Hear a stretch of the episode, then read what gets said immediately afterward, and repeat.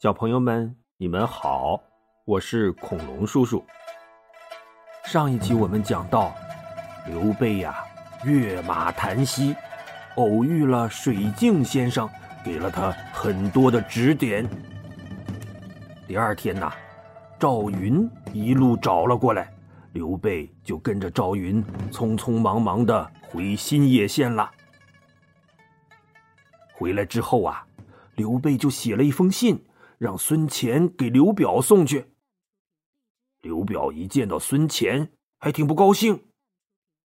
我请玄德到襄阳赴宴，他怎么饭吃了一半就跑了呀？这有些失礼吧？孙乾赶紧把信递过去，说：“嗯，您看看这封信就明白了。”刘表接过信。打开一看，脸上立刻就挂不住了。他让人把蔡瑁叫过来，怒骂道：“你这狗东西，怎敢谋害我贤弟？来呀，推出去斩了！”吓得蔡瑁啊，扑通就跪地上了，连喊饶命。蔡夫人也得着信儿了，跑来是苦苦哀求啊。孙乾一看，上前劝道：“嗯嗯，刘将军，您要是真杀了蔡瑁，那刘皇叔怕是也没法在荆州待了呀。”刘表啊，这才顺坡下驴，狠狠的臭骂了蔡瑁一顿，又派大儿子刘琦跟着孙乾回去，带自己向刘备赔罪。哎，孙乾和刘琦回到新野，刘备是设宴款待呀。正吃着饭呢，刘琦呀突然放下碗就哭了。你看看，我说这爱哭是老刘家的祖传绝技吗？刘备就问呐：“贤侄，你有什么话说给叔父听听，我帮你出出主意。”叔父，我娘死的早，后妈蔡氏一直找茬想谋害我，好让弟弟继位，我也没什么办法，还请叔父教教我呀。刘备叹了口气，自己才刚吃了老蔡家这么大亏，更别说一个孩子了。他只能安慰道：“哎，贤侄啊。”人心都是肉长的，你好好的孝敬蔡夫人，日子久了，她终会心软的。第二天呐，刘备就骑着的卢马把刘琦送走了。在回来的路上啊，他忽然看见街上有个人，头上戴着葛布头巾，身上穿着粗布衣服。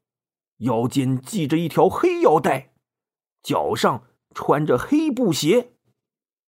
那人一边迈着四方步，一边大声唱着歌，摇摇晃晃的迎面走来。他唱的什么歌啊？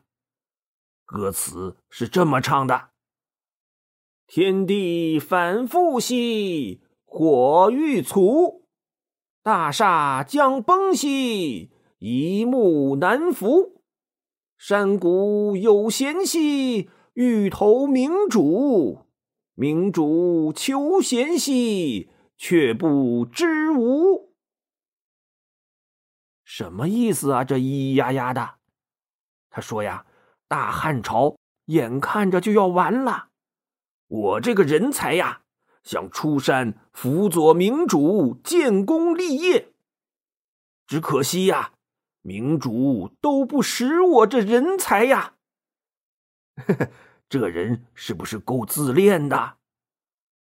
有小朋友就说了：“恐龙叔叔，你唱给我们听呗。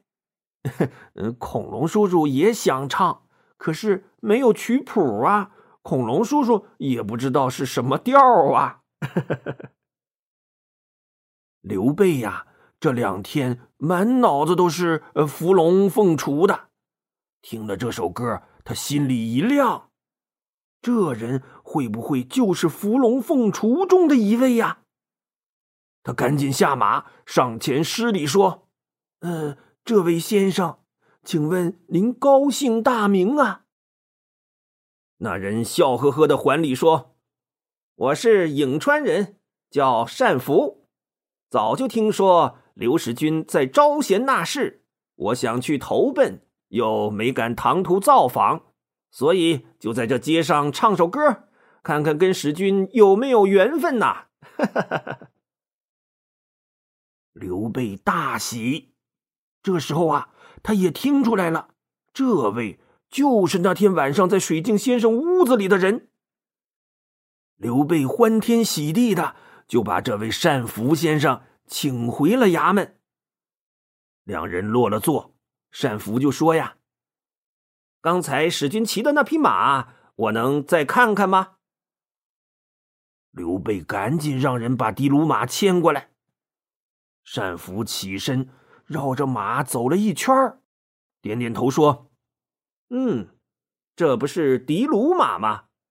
不过它虽然是匹千里马，却天生自带魔咒，专能克死主人。使君还是别骑它了。刘备点点头说：“哎，可不是嘛！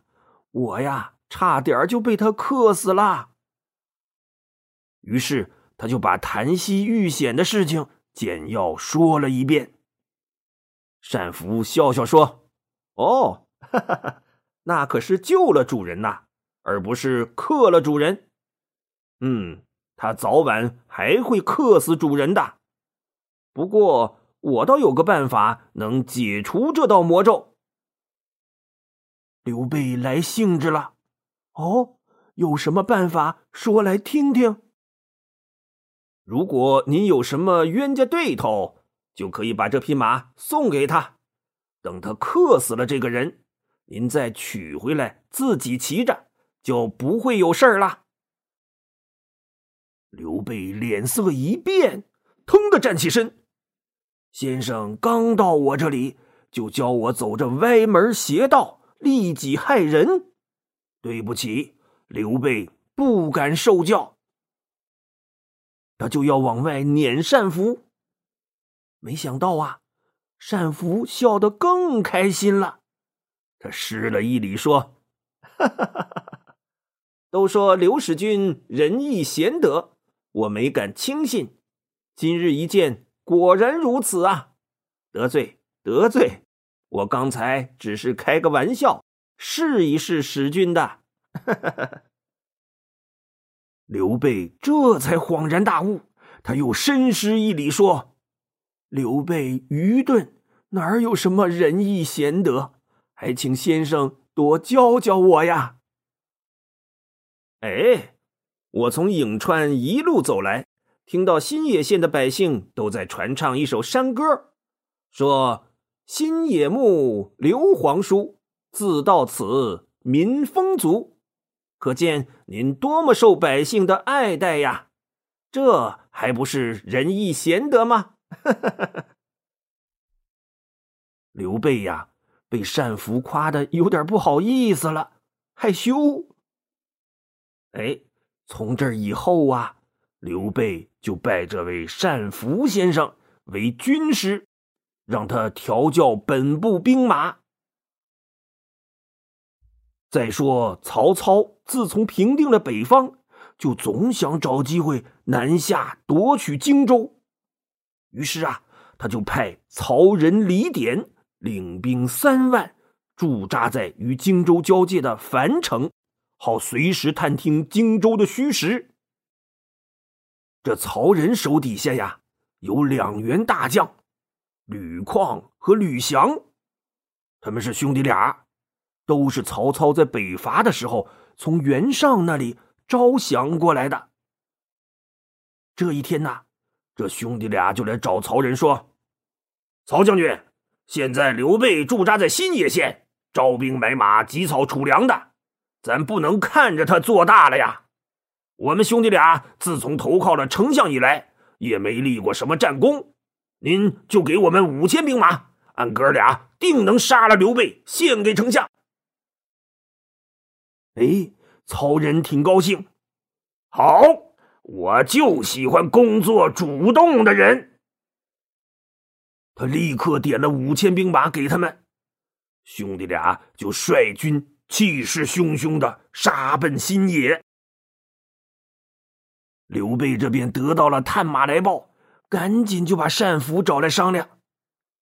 单福轻描淡写的说：“哦，这个简单。”您要把曹军阻挡在新野之外，只需这么、这么、这么办就可以了。刘备是言听计从啊，立刻让关羽和张飞各领一路人马，照着军师的安排去埋伏好。他和单福、赵云则亲率两千人马正面来迎曹军。出了关口，也就几里地。忽然看见前面山后尘头大起，吕旷、吕翔兄弟俩率领着曹军就杀过来了。两军对垒，压住阵脚。刘备高声问道：“来者何人？为什么来犯我新野？”吕旷出马说：“我乃大将吕旷，奉曹丞相将令，特来抓你。”说着。他拍马就杀了过来，刘备身旁的赵云一抖亮银枪，催马迎了上去。两马相交，啪啪啪啪，只走了不到十个回合，赵云一招银蛇出洞，噗啊，就把吕旷挑于马下。刘备立刻挥兵掩杀，吕翔抵挡不住，只好率军往回急撤。他正慌里慌张的跑着呢，突然，刀唠唠一声炮响，路旁伏兵骤起，为首一员大将正是关羽。这一场混战，吕翔好不容易冲出了包围，可带的这五千人呐，已经损失了一大半。他们又往回跑了不到十里地，刀姥姥又一声炮响。杀出一彪人马来，为首的一员大将正是张飞。张飞呀，粗人有粗心眼儿，他也不盯着别人，就盯紧了吕翔。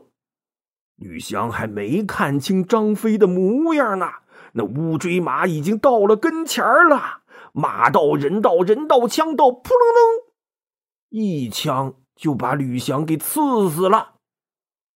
后边的刘备和关羽也都追了上来，曹军剩下这两千多人呐，就全都当了俘虏了。刘备高高兴兴的班师回到县里，是犒赏三军呐，并给了单福大大的一个赞，心说：“真是好久没打这么漂亮的胜仗了。水镜先生果然说的不错呀。”有了单福这样高明的指挥人才，我这几个兄弟那更是如虎添翼了呀。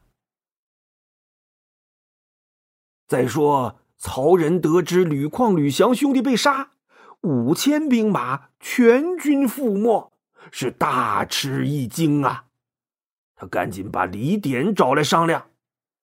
李典说：“他们哥俩太轻敌了，现在。”我们应该按兵不动，让丞相率大部队来讨伐刘备才是上策呀。曹仁摇摇头说：“不然，现在两员大将阵亡，五千人马全军覆没，真是奇耻大辱。这仇必须马上就报，量新野县区区一个弹丸之地，杀鸡焉用宰牛刀。”李典说：“刘备那可是人中豪杰呀，咱不能轻敌。”哎，老李，你胆子怎么这么小啊？兵法说：“知己知彼，百战百胜。”不是我胆小，咱现在不了解敌人的情况啊，没有必胜的把握。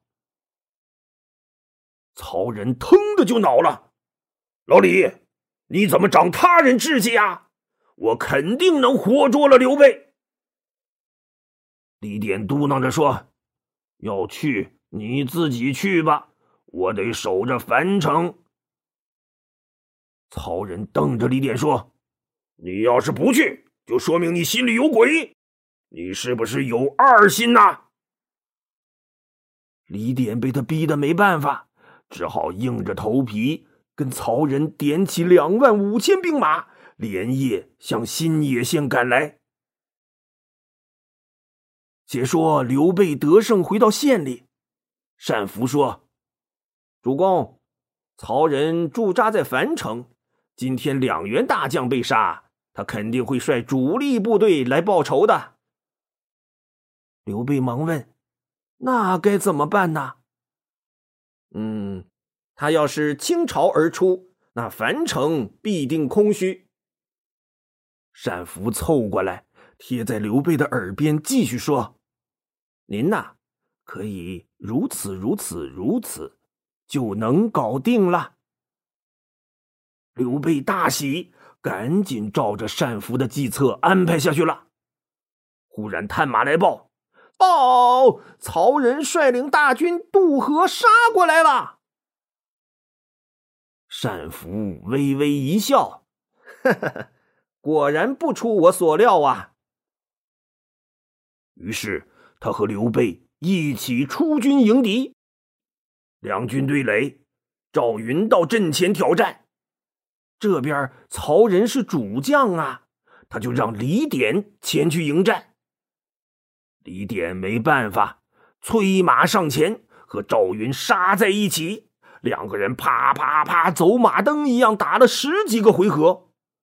李典有自知之明啊，我打不过赵云，还是保命要紧。他一拨马就败下阵来。赵云拍马要来追赶，曹军两翼箭弩齐飞，射中阵脚。赵云只好收兵回营了。李典回来见到曹仁说：“刘备的军队太厉害了，我们不能轻敌呀，还是回去守住樊城吧。”曹仁大怒：“好你个李典，我给你脸了是不？没出兵的时候你就唧唧歪歪的，上了阵前你又出工不出力。”你想造反吗？推出去砍了！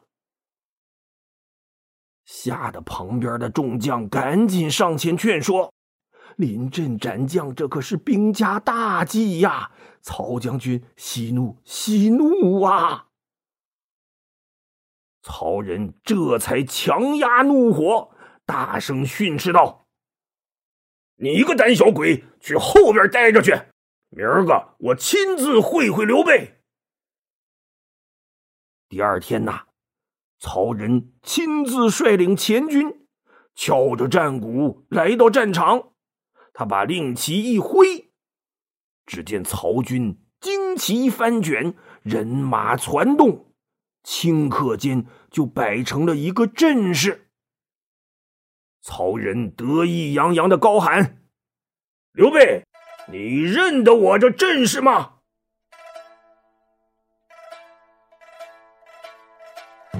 好了，小朋友们，今天的故事就讲到这里吧，我们下一期节目再见。